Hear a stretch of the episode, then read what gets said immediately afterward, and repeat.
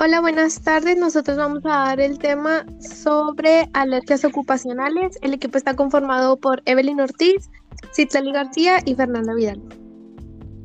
Alergias ocupacionales. Una alergia laboral es aquella enfermedad en la que el sistema inmunológico funciona de manera inadecuada, generando una reacción excesiva ante la exposición en el trabajo a un agente sensibilizante sus más frecuentes son el asma, la dermatosis o la dermatitis de contacto.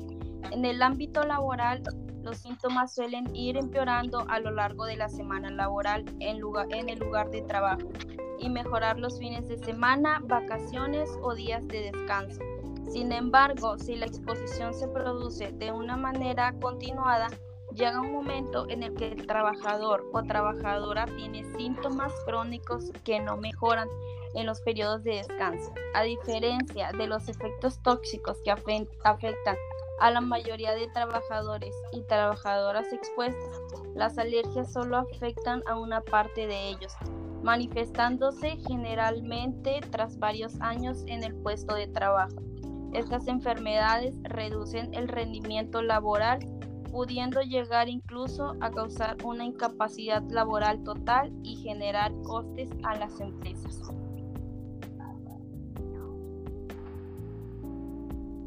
Algunos de los agentes causales dependen del ámbito laboral en el que se encuentren.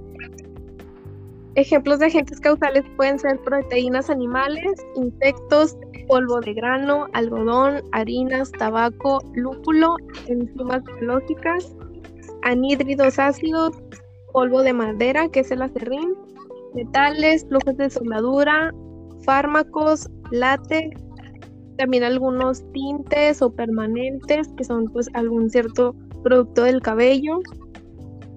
Sus consecuencias se dividen en tres, que son biológicas, físicas y psicológicas.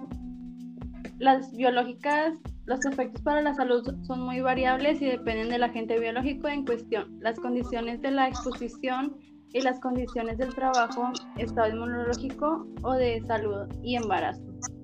Los principales daños derivados de la exposición a agentes biológicos son infecciones, alergias y efectos tóxicos o intoxicaciones. Eh, sus consecuencias físicas son daños en las vías respiratorias, alta congestión nasal, tos irritativa, inflamación de la mucosa nasal, daños en las vías respiratorias bajas, que sería asma, disnea, opresión, en el pecho, conjuntivitis, que es el picor de ojos, escosor y lagrimeo. Biológicos, el trabajador en algún momento se ve afectado en la forma intelectual y emocional, dando cavidad a niveles de atención, concentración, memoria, razonamiento, creatividad e imaginación. En la forma emocional encontramos la frustración, ansiedad y pesimismo. Gracias por su atención. Que tengan un buen día.